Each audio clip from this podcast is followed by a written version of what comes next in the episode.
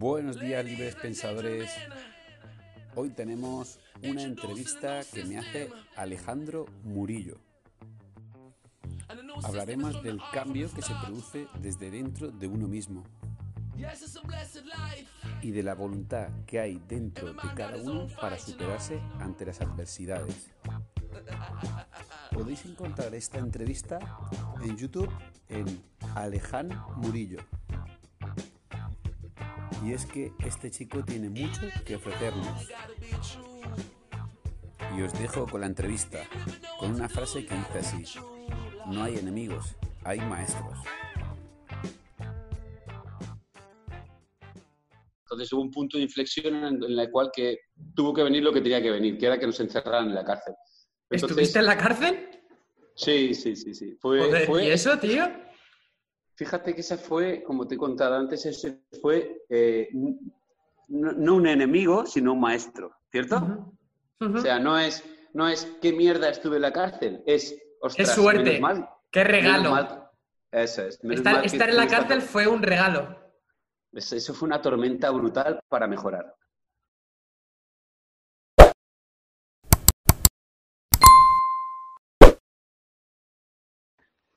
Muy buenas, Army. Bienvenidos a otro nuevo episodio, una nueva entrevista con un invitado especial, como es eh, Alberto. Así que, bueno, lo primero de todo, Alberto, muchísimas gracias por estar aquí con nosotros.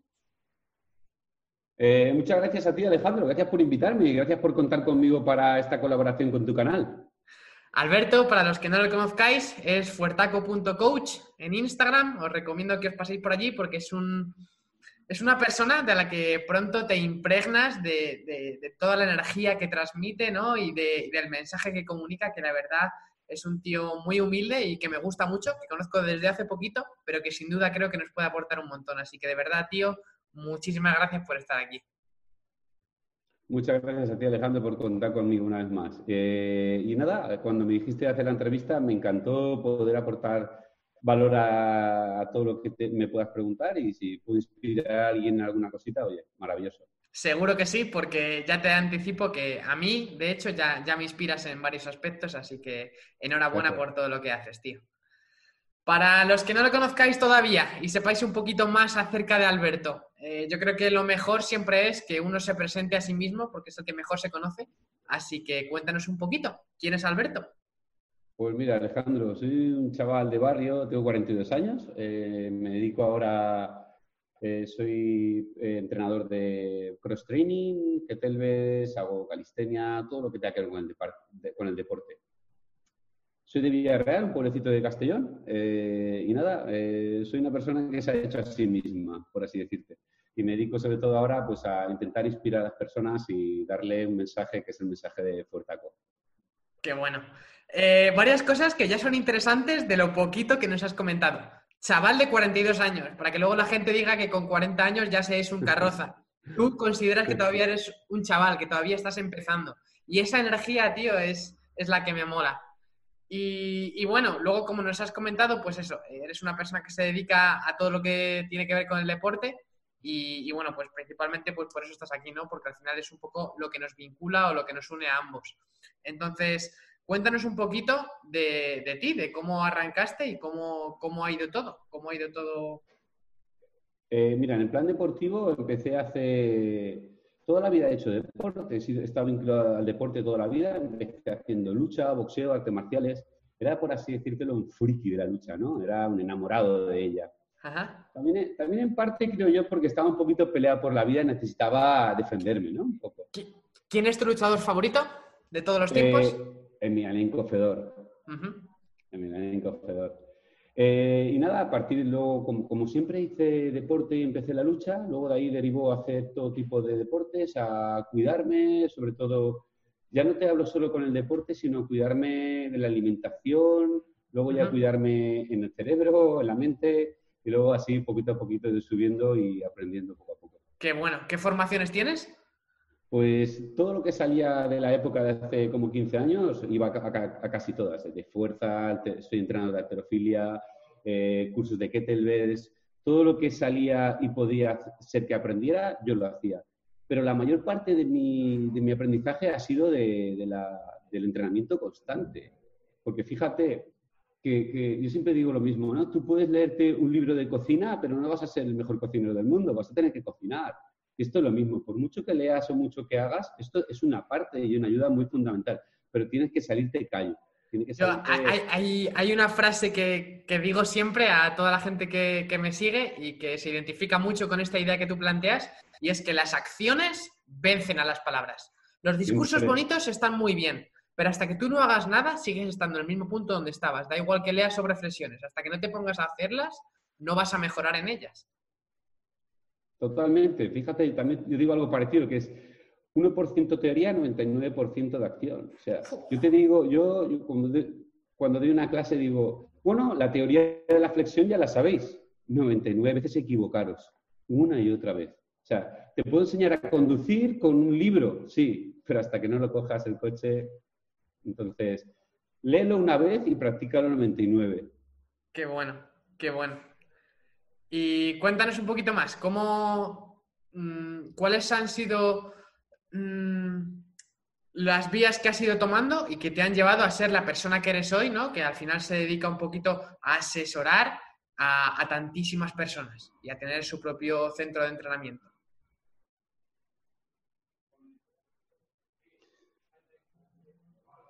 Pues mira, es algo que de pequeñito sentía mucha pasión por el deporte, sobre todo todo lo que tuviera que hacer, lo que te digo, ¿no? Cuidarme de mí mismo, eh, aprender a comer bien, todo esto siempre me...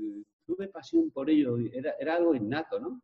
Así que poquito a poquito eh, fui aprendiendo, leyendo mucho, eh, formándome y todo esto fue lo que llevó paso a paso a poder eh, montarme mi propio box. Empecé en una cochera muy pequeñita, en una cochera, una cochera que habían cuatro hierros y con una actitud constante de mejora y poco a poco sintiendo amor por lo que hacía, amor por lo que sentía esta pasión, fue lo que llegué a tener el box que tengo ahora. Pero bueno, como le digo a toda la gente, este es mi, este es mi tercer box.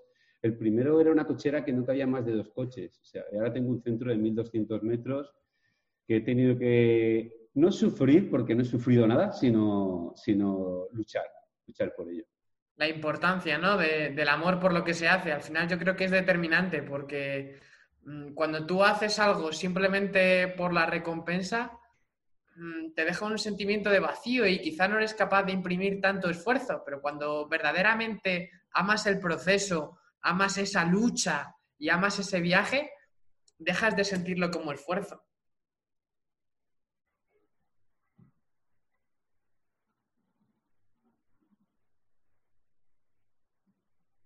Totalmente, Alejandro. Deja sentirlo como esfuerzo. Es como cuando haces un WOD, ¿no? Un entreno, que es el WOD, eh, of the Day, el día de entrenamiento.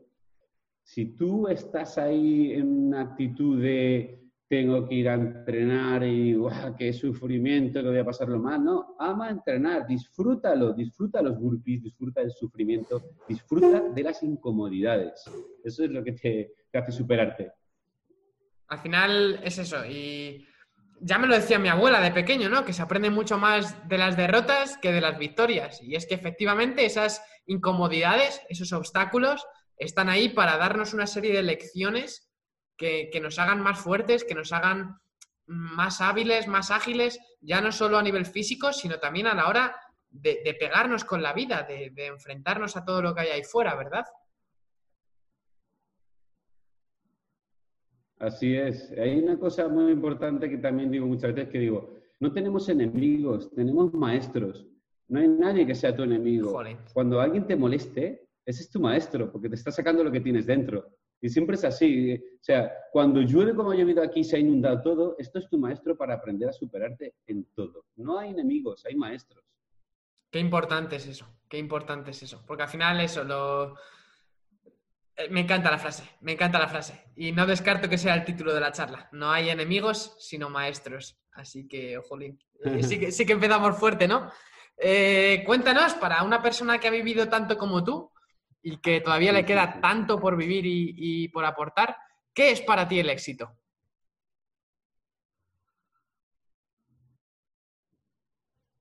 Wow, esta pregunta es potente, ¿eh? Tantas veces he escuchado esta pregunta que se la, han hecho a personas que, idolatro y que son mentores mías. Eh, me encanta que me hagas esta pregunta porque ya te digo que todos los mentores y todas las personas que yo escucho que le hacen esta pregunta, bueno, es como mágica, ¿no? Es como, wow, qué, guay, ¿no? Algo estarás haciendo bien, algo estarás haciendo bien cuando te preguntan eso. Sí, sí, sí, qué guay que me lo digas. Eh, sería ser feliz con lo que haces, ¿no? ser feliz con lo que haces, da igual lo que sea, no importa. Sobre todo aportar valor en lo que haces, porque hemos venido a esta vida para eso, para aportar valor, cada uno en su medida, da igual lo que elijas. Jolín, al final yo creo que mm, las personas que son así más reflexivas o que tienen esa capacidad de abstraerse tanto y verlo todo de una forma mucho más mm, con perspectiva, eh, son personas que en algún punto de su vida mm, han tenido que pasar por algún bache que les ha hecho darse cuenta de que efectivamente mm, la vida no es tan rápida como normalmente la vivimos, sino que hay que fluir mucho más, ¿no es así? Así es, así, Alejandro. Eh, no sé si habrán personas que no han pasado por baches y también puedo haberlo. las hay, yo te cuento. Ahora yo tengo, mi pareja es así. Mi pareja ve la vida positiva y con un amor eh, en las cosas y no ha tenido baches en esta vida muy grandes o, lo suficientemente o, grandes que puedan ser para ella, por ejemplo. Pero la tía tiene una actitud constante positiva siempre. Pero luego hay otra parte que son personas que han pasado grandes baches que han hecho eh, mejorar y darse cuenta de que la vida es muy, diferente a lo que uno piensa, ¿no? Y a tomársela con más relatividad, y a tomársela con más estoicismo, ¿no? Estoicismo, que ahora está tan de moda. Tú que además has viajado tanto y demás, eh, en tus viajes has pisado muchos templos, has, has eh, tenido la oportunidad de convivir y de tocar de primera mano muchas culturas. ¿Qué corriente sigues exactamente tú, tío? Mira, al final me gusta mucho la parte del estoicismo, de, bueno, eh, lo que es es, ¿no? Por así decírtelo.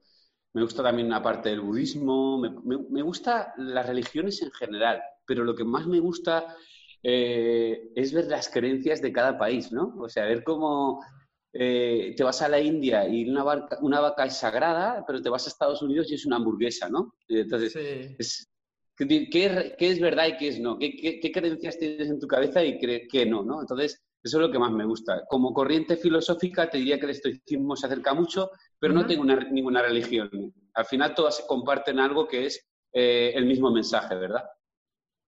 La verdad que sí. Al final eh, tú algo lo puedes llamar Dios, lo puedes llamar karma, lo puedes llamar Alá, lo puedes llamar energías, lo puedes llamar destino, pero al final eh, casi siempre acaba representando algo que no, todavía no alcanzamos a comprender y que muchas veces ni siquiera es necesario entenderlo, ¿no? Sino simplemente saber que hay algo ahí y, listo.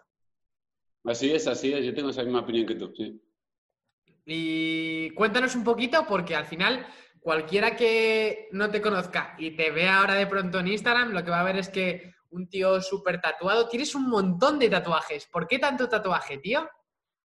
Mira, es una expresión, es una expresión como el que pinta, ¿no? O el que toca música, es una expresión corporal, ¿no? Yo me, veo, ahora si tuviera que, me doy cuenta, ¿no? Y digo, ostras, ¿por qué sí, no? ¿Por qué esto, Alberto? Yo creo que yo soy como un guerrero masai, tío. ¿Sabes eso, guerrero masai y todas las culturas que se hacen escarificaciones, dilataciones, se tatúan, modifican su, físico? Pues yo pienso que cada tatuaje es un poco como una insignia, ¿no? de, tanto de partes buenas, porque en otra vida que tuve tenía un tipo de tatuajes y otra vida que tuve después he vivido siete vidas, pues eh, eh, estas son tatuajes más de amor, ¿no? Entonces, todo ese, toda esa arte corporal es eso, es arte, ¿no? ¿Consideras que es adictivo el tema de, tatuarte? Sí, yo creo que sí. Mucha gente que se he conocido mucha gente que se tatúa por moda, que también es respetable, y hay mucha gente que lo lleva en la sangre. O sea, es, yo por ejemplo, cualquier cosa que, que, pueda pensar una persona en tatuarse, a mí no me importa profanar mi piel, ¿no? y otra persona, entonces es como una locura, ¿no? Es muy respetable, sí, es, es adictivo. Qué bueno. Yo personalmente no, no, no, me gusta cómo quedarían en mi cuerpo, ¿no? Es como que yo mi cuerpo lo tengo como mi templo y, y, no me gusta. Ahora, lo que tú dices, respeto totalmente quien lo hace y, y, jolín, sí que sobre todo me interesa mucho, ¿no? Cuando alguien se tatúa, el conocer el motivo de, ese tatuaje, ¿no? Porque al final es un recuerdo duradero. ¿Y tú recuerdas por qué te has hecho cada tatuaje, tío? Muchos de los que tengo, sí, todos son épocas pasadas, épocas presentes, entonces todos tienen una, sonrisa cuando, cuando lo ves. Muchos, hay algunos, no te voy a mentir, tengo, yo como todo el mundo tenemos esas pequeñas taras mentales que tenemos que curar. Yo tengo, yo tengo dos o tres que muchas veces pues intento tapármelos, eh, etcétera, porque son recuerdos que quizás no me agraden o que no, o que no te ha curado, ¿sí? Pero otros que son maravillosos y que los recuerdo con una sonrisa alucinante. Cuéntanos, cuéntanos un poquito de, tu pasado, porque al final eres una persona que para llegar a donde ha llegado ha tenido que vivir mucho. Entonces, háblanos de tu viaje. Pues mira, eh, yo empecé, soy, un niño de un chaval de pueblo que sus padres se separaron muy pronto, con lo cual al separarse mis padres pronto, yo te digo que no tenía mucha conciencia ni de la edad que tengo, ni de la edad que tenía. Igual tenía, yo 10 años, es que no lo recuerdo. ¿Te afectó mucho el tema de la separación de tus padres? Pues mira, no fue una separación que me afectara porque era tan pequeño que no lo, no lo, no lo llego a asociar, no llego a recordar. Yo recuerdo que no estaban juntos cuando yo tengo ya el recuerdo. Entonces, no hubo una separación como tal, sino que se separarían antes de que yo tenga ese recuerdo. Pues total que, pues es un niño normal y corriente de barrio, eh, pero se separan sus padres, eh, a la vez, pues mira, situaciones de la vida, mi, mi, familia por parte de mi padre y de mi madre no se hablaban, con lo cual estaban mis padres solos, con lo cual yo no tenía tíos, primos, hermanos, abuelos, no tenía nada de eso, ¿no? Entonces, mi madre hace su vida, mi padre hace la suya, nos medio, eh, bueno, pues por así decirlo, nos abandonan, su, su, mentalidad estaría en, aquella época porque lo hicieron, yo ya los perdoné hace muchos años, eh, y yo, pues nada, empiezo a, a tener que valerme por, por, mí mismo, en todos los aspectos, te hablo tanto del dinero como de hacerme la comida, como de hacérmelo todo, ¿no? A partir de ahí sigo una vida... Fíjate que soy un niño que no tiene, no tiene mentores, entonces al no tener mentores con esa edad, viviendo en un barrio eh, humilde, obrero, pero a la vez chungo, por así decirte la palabra, me, muevo, en unos entornos eh, hostiles y difíciles. Entonces, eh, yo siempre me he considerado que he sido buena persona, pero al moverme en, esos, en esos ambientes me hice, me hice un guerrero mucho, mucho más duro, ¿no? Eh, y fui escalando en dureza, por así decírtelo, hasta que los mentores que cuando yo tenía 15 y 16 años eran personas eh, de todo tipo. Personas que trabajaban en el mundo de la noche, personas que trabajaban en el mundo de la prostitución, drogas, eh, etcétera, etcétera. Claro, yo me crío en esa, en esa circunstancia durante muchos años, en la cual, sin darme cuenta, pues me, empiezo a meter en muchos líos. Eh, Qué importante es el entorno, ¿verdad? lo es todo, tío. El entorno lo es todo. O sea, donde tú te mueves es de lo que tú, lo que tú te vas a, a, crear y a criar. Es como cuando hablamos del viaje, ¿no? Si tú te vas a la India y, tu entorno están comiendo panchapati y están rezando a la diosa de, de X, ¿no?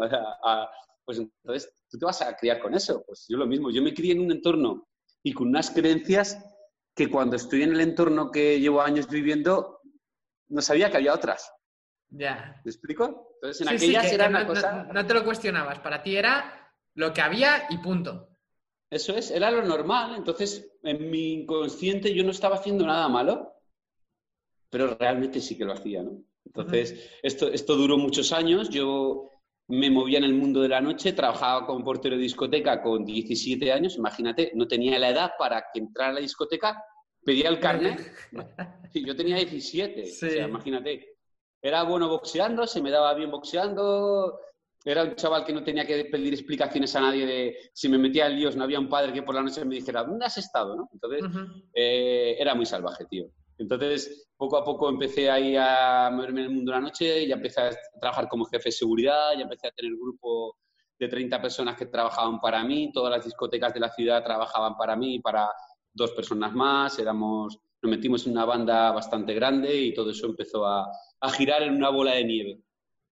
¿Y cómo, cómo saliste de, de, esa circunstancia, de ese entorno tan, tan chungo en el que te movías?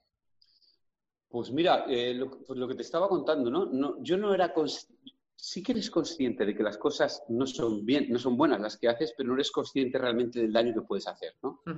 Entonces, el punto de inflexión vino cuando, después de, hacer, de, estar así durante muchos años, yo creo que tendría yo hasta los 32, 33 años, eh, todo empezó a, ponerse más grave, ¿no? Entonces hubo un punto de inflexión en, el cual que tuvo que venir lo que tenía que venir, que era que nos encerraran en la cárcel. ¿Estuviste en la cárcel? Sí, sí, sí, sí. ¿Y eso, tío? Fíjate que ese fue, como te he contado antes, ese fue eh, no, un enemigo, sino un maestro, ¿cierto? O sea, no es, no es qué mierda estuve en la cárcel, es, ostras, qué suerte, qué regalo. Eso es. Estar, estar en la cárcel fue un regalo. Eso fue una tormenta brutal para mejorar. Entonces, nada, cuando entramos en cárcel, eh, yo esto lo recordaré toda la vida.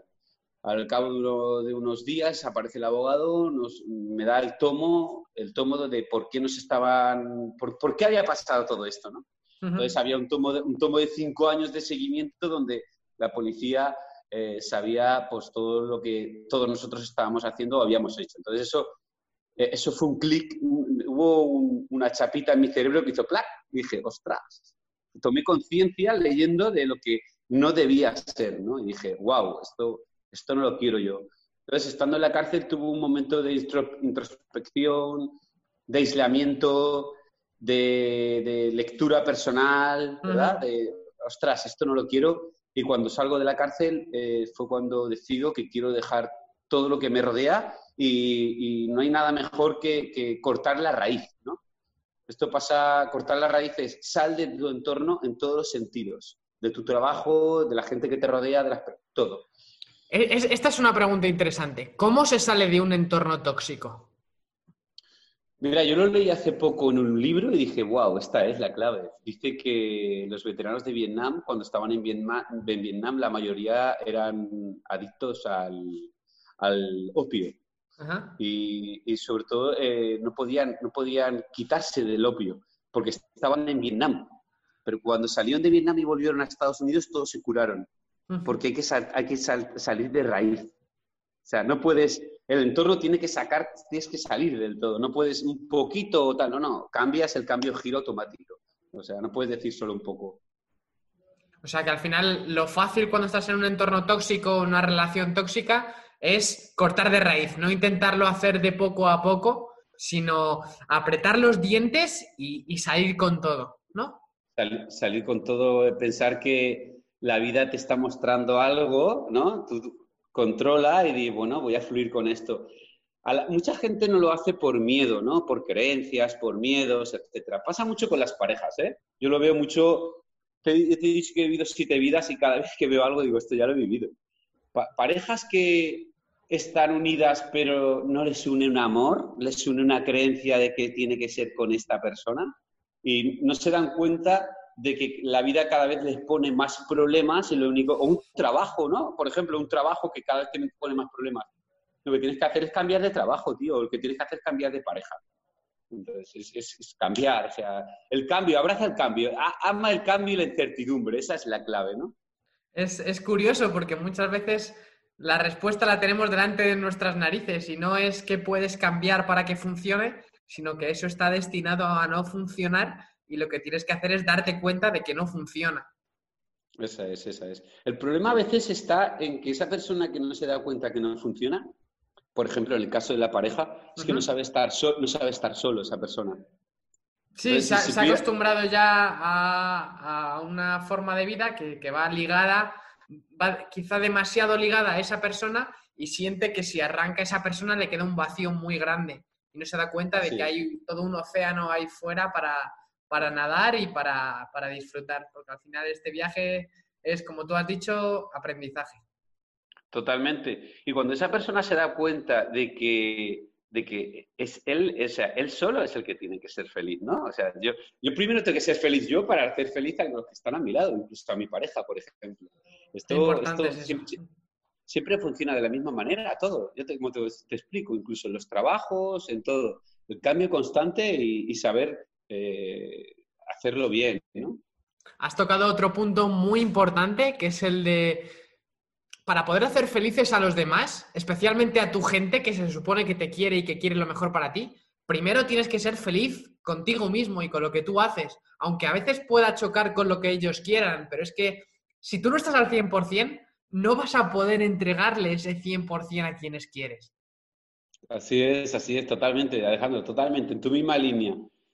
Lo mismo de siempre, pasa igual en el trabajo, pasa igual en las relaciones, pasa igual en todo, pasa igual en el deporte que tú hagas. Es que da igual, si tienes, tienes que sentirte feliz tú el primero. Y cuando tú eres primero vendrán los demás.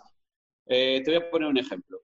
Eh, pasa cuando, cuando una pareja tiene hijos y dice, no, pero es que lo hacemos por nuestros hijos. Mal. O sea, si quieren separar y dicen, no, no separamos por nuestros hijos. Mal, porque primero tenéis que ser felices vosotros para hacer felices a vuestros hijos. Totalmente, totalmente. Y al final es, un tema delicado, pero, pero bueno, eh, me, asombra, tío, que, seas capaz de contarlo con, tantísima tranquilidad y tantísima perspectiva, ¿no? Eh, ¿Qué crees que te, te, ha dado esas herramientas? ¿Solo esa vivencia o, crees que ha sido un cúmulo de, de todos esos aprendizajes? Mira, una de esas ha sido, una herramienta ha sido esa. Otra también te diría que ha sido, eh, bueno, todo. Viajar me ha dado también muchos aprendizajes, pero sobre todo también te digo, eh, como te he dicho antes, el sufrimiento, el sufrimiento, o sea, no, hay enemigos, hay maestros. Entonces, cuando he tenido la otra vida que te contaba, ha sido muy hostil, Alejandro, ha sido muy hostil. Entonces, eh, cuando puedes luego verlo desde la otra perspectiva, que es la de vida desde el amor, dices, wow, ¿sabes? Dices, wow, o sea, ¿estamos locos o qué? Joder. ¿Me explico? Entonces dices, o sea, cuando, cuando tienes, cuando has estado en, el suelo, ¿qué dices? Aquí ya no, hay, no hay nada, ya no puedo tirar para abajo, ¿verdad? Porque si tiro más para abajo está Lucifer. Entonces, aquí ya y te empiezas a subir para arriba, empiezas a darte cuenta de las capas que hay arriba, entonces empiezas a rodearte de personas que, que son cariño, son amor, eh, tienen, vibran con una energía tan chula como las que tengo ahora, dices, wow, o sea, hay un cambio tan grande.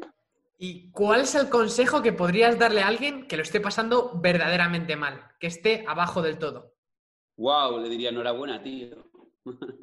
Le diría enhorabuena, tío. O sea, por fin, enhorabuena. Me encanta, le daría la mano. me encanta, me encanta. Me encanta. Le diría, enhorabuena, le daría la mano, tío, le sonreiría, además sentiría empatía con él, le daría un toquecito en la espalda así de colega, ¿no? colega, enhorabuena, tío. Ahora solo te queda una cosa, subir para arriba.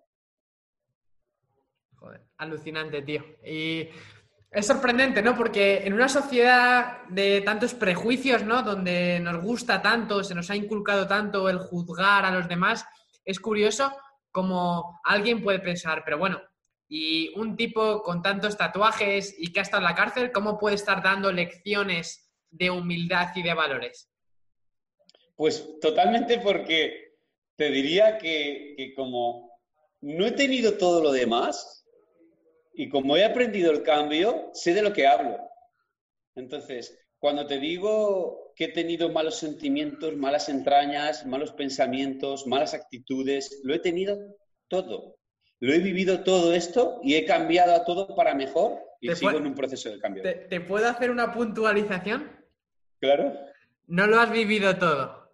Lo has vivido, has vivido mucho, pero te queda muchísimo por vivir, te lo garantizo. Muy en línea con tu propia filosofía no estás ni a mitad de camino, colega. Totalmente, totalmente, totalmente. Qué eh, bueno. Cuando he vivido la parte mala o esa parte que, digo, que, he dicho, ostras, esta es la que he tenido que aprender y la he aprendido, es cuando he dicho, ah, ahora, ya lo entiendo, ¿sabes? Es como, ah, vale, vale, ya lo entiendo. Transmites, tío, muchísima calma, pero ¿qué hay detrás de todo eso? Eh, ¿Alberto se enfada? ¿Alberto se frustra? ¿Alberto se, se enrabieta? No, ahora ya no. Es muy difícil, es muy difícil. ¿Sabes qué pasa? Que, como, como, te he dicho antes, ¿no? Alberto era el, el enrabiado, el peleas, el, denuncias, el agresividad, el, mucho... Mm, todo eso lo he vivido ya. Entonces, ahora cuando, yo desde la calma y desde, desde la conciencia me giro y veo a esa persona, digo, madre. O sea, no me lo puedo permitir, ¿sabes? vale, ¿Qué, qué le dirías a tu yo del pasado? Wow, qué bueno, Alejandro. Le diría, tranquilo, tío, todo está bien, sigue, todo está bien. O sea, todo lo que tengas que pasar, lo tienes que pasar y es un aprendizaje y todo es por algo, todo está bien, sigue, ¿sabes? Sigue, mantente firme.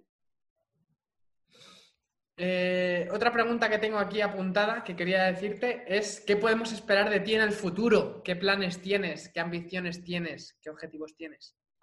Qué bueno, Alejandro. Mira, ahora mismo a corto plazo tengo el box y me gustaría abrir una cafetería que se va a llamar el Café de la Tribu. ¿Cerca del box? En el propio box. Qué bueno. Sí, una parte que tengo así grande, muy chula, en el propio box. se va a llamar el Café de la Tribu. Eh, porque quiero juntar a toda la gente que se junta aquí haciendo deporte para que sigan irradiando energía entre ellos. Porque Un poco en línea con esa tribu, que no solo van a hacer deporte, sino que estás intentando crear algo más grande. Eso es, la pirámide de Maslow, ¿no? La sensación de tribu y la sensación de, poder juntarse un ratito y hablar de cosas chulas, porque ellos son los que me curan, cuidado. Esa energía tan buena es la que se cura unos a otros. Eso a corto plazo. A largo plazo me encantaría, hice un programa también de entrenamiento online, eh, me gustaría hacer un programa de movilidad online. ¿Tenemos, ¿Tenemos forma de dar acceso a toda la gente que nos está viendo a eso, por si lo quiere contratar o, o lo que sea? Sí, Mira, eh, metiéndose en Fortacos app, Fortacos app, ahí van a poder que también tengo para, una app. Para, para, para, para. Déjame el link y lo meto en la descripción. Déjame el link. Genial. Y para todos los que queráis echarle un ojo, pues bueno, ya sabéis que lo tenéis en la descripción. Perfecto. Y bueno, el futuro es eso. Tengo, tenemos, he creado también junto a Nuria, mi pareja, una app donde ahí colgamos eh, comidas, etcétera. Tengo un canal de YouTube también de comidas, etcétera.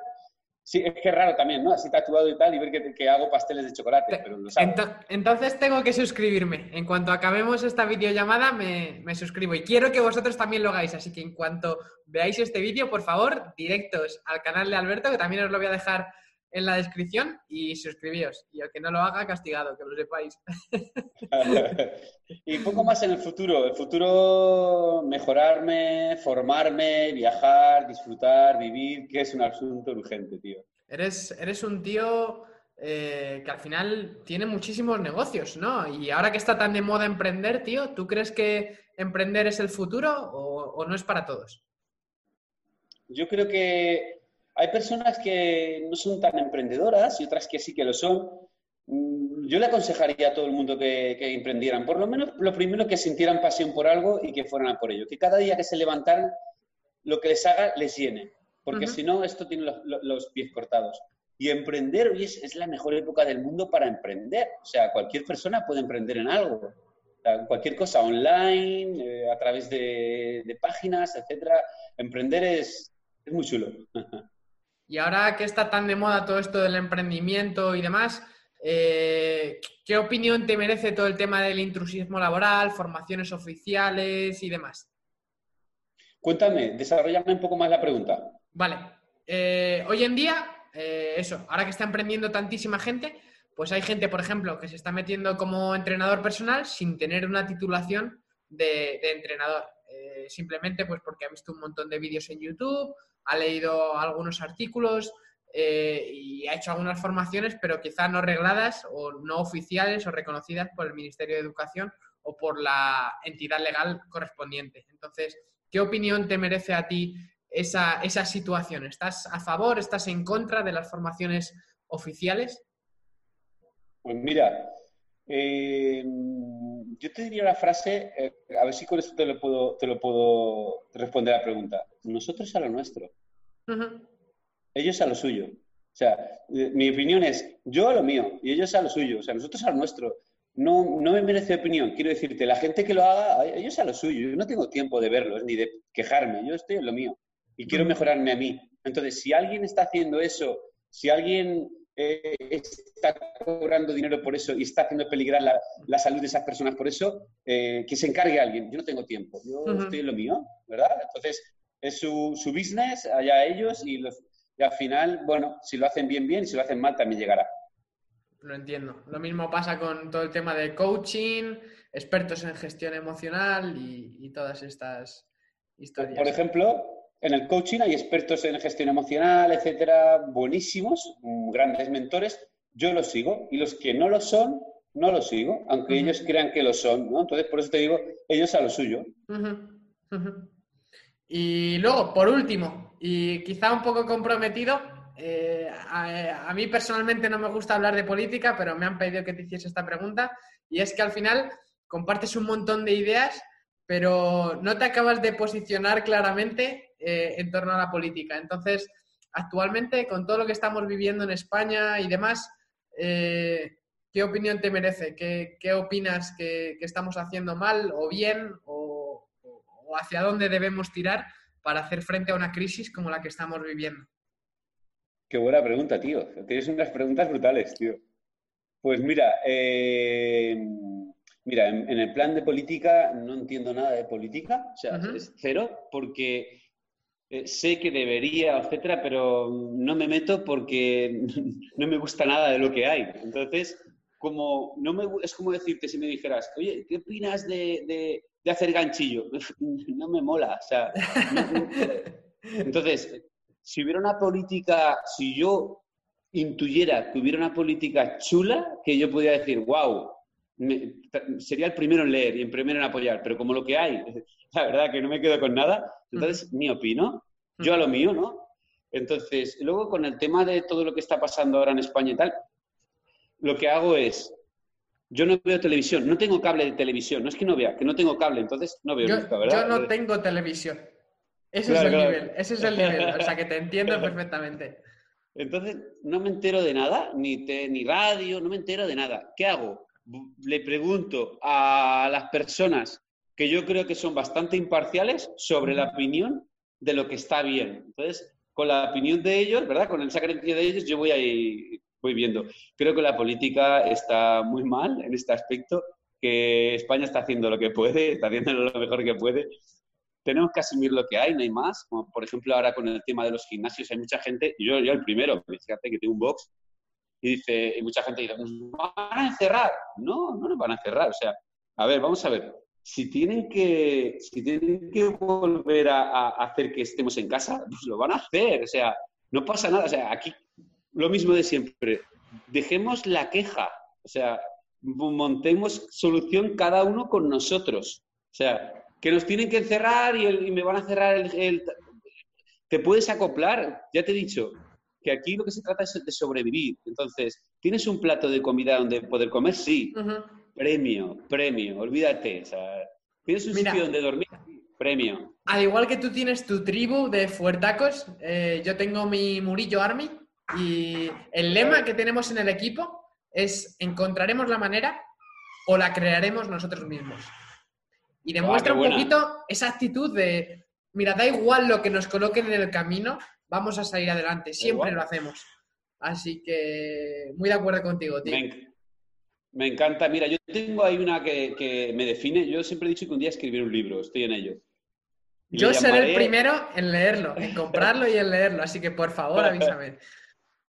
Qué bueno, le llamaré Yo soy tormenta. Y, esa, es, ese es como lo que está pasando ahora. Llega la tormenta, pues tú métete en la tormenta, tío. O sea, eh, sé tormenta, ¿sabes? Y, si, dicen que nos van a encerrar, pues uno se calla y disfruta de lo que haya. Y si mañana llueve, pues es que no lo puedes cambiar. O sea, tienes que fluir con lo que venga, tío.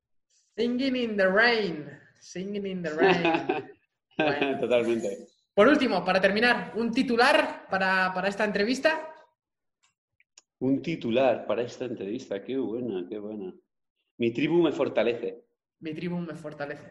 Estupendo. Pues nada, eh, lo último, si quieres comentar algo más a, la audiencia que nos esté viendo y escuchando desde YouTube y desde el podcast, eh, guay, todo tuyo. Pues mira, les comentaría que ante toda la historia que está pasando esta con el COVID y con todo este jaleo que está pasando, trabajo, la gente está pasándolo mal, eh, están viéndose en una tormenta que están sacándolo, están sacando a las personas de su seguridad. Están nos van a encerrar. Encerrados están en un chabolo de un metro por un metro, lleno de cucarachas con dos tíos ahí que no hablan tu idioma y que cada vez que van al baño tienes que oler lo que están cagando. Eso es estar encerrado. Pero estar en casa, con internet, de lujo y cuidando de tu salud, apoyar, lo que haga falta. O sea, les diría, eh, salir de todo vuestro entorno de, de, comodidad y esta incomodidad os va a hacer fuertes. Y todo pasa. Yo esta cuarentena subí un tuit que decía, no te quejes por tener que quedarte en casa, sino que agradece que tengas casa. Esa es, esa es, esa es, esa es, por ahí va la onda. Muy bien, Alejandro, sí, señor. Jolín, tío, al final tenemos filosofías muy parecidas. Ha sido, ha sido una locura conocerte, tío, y si a ti te parece bien, pues te traeré más veces porque creo que eres un tío que puede aportar muchísimo. Genial, cuando quieras, Alejandro. Además, me ha encantado la entrevista y, y, y, tu forma de expresarte, tu forma... Me gusta mucho, me gusta mucho, tío, de verdad. Genial, pues muchísimas gracias, tío, de corazón. Para el resto, pues bueno, ya sabéis que tendremos más entrevistas en el futuro. Os voy a dejar la lista de reproducción por ahí, por si queréis echarle un ojo a cualquier otra. Y si queréis suscribir al canal, pues lo podéis hacer ahora mismo. Os voy a dejar el botón por aquí. Así que muchas gracias, Alberto, tío, y, y nos vemos en la siguiente. Perfecto, Alejandro. Un saludo y gracias a ti. Venga, un abrazo. Venga, un abrazo.